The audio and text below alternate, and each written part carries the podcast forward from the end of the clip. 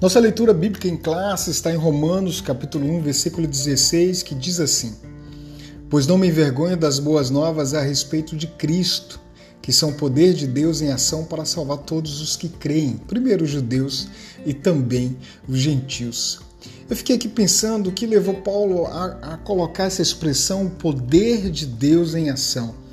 E aí eu me lembrei que ele estava escrevendo uma carta para a igreja em Roma o centro do poder político naquela época.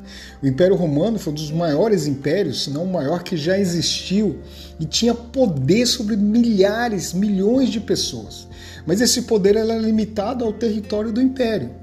E Paulo está dizendo: olha, o poder de Deus, ele é o único que pode salvar todos os que creem. E aí todos inclui todos aqueles mesmo fora do território. Essa expressão, ela era comum para os romanos, né? O império durou anos, então o povo estava acostumado com essa figura, a linguagem de poder. E no dicionário, o poder é a capacidade de mandar, é a faculdade de exercer autoridade, soberania, o império. Né? E o evangelho de Deus é é um poder irresistível, impactante, que transforma o pecador em salvo apenas pela fé. Então deixa esse evangelho preencher a sua vida e transformá-lo a cada dia. Aqui é o Freire, um grande abraço e que Deus continue te abençoando.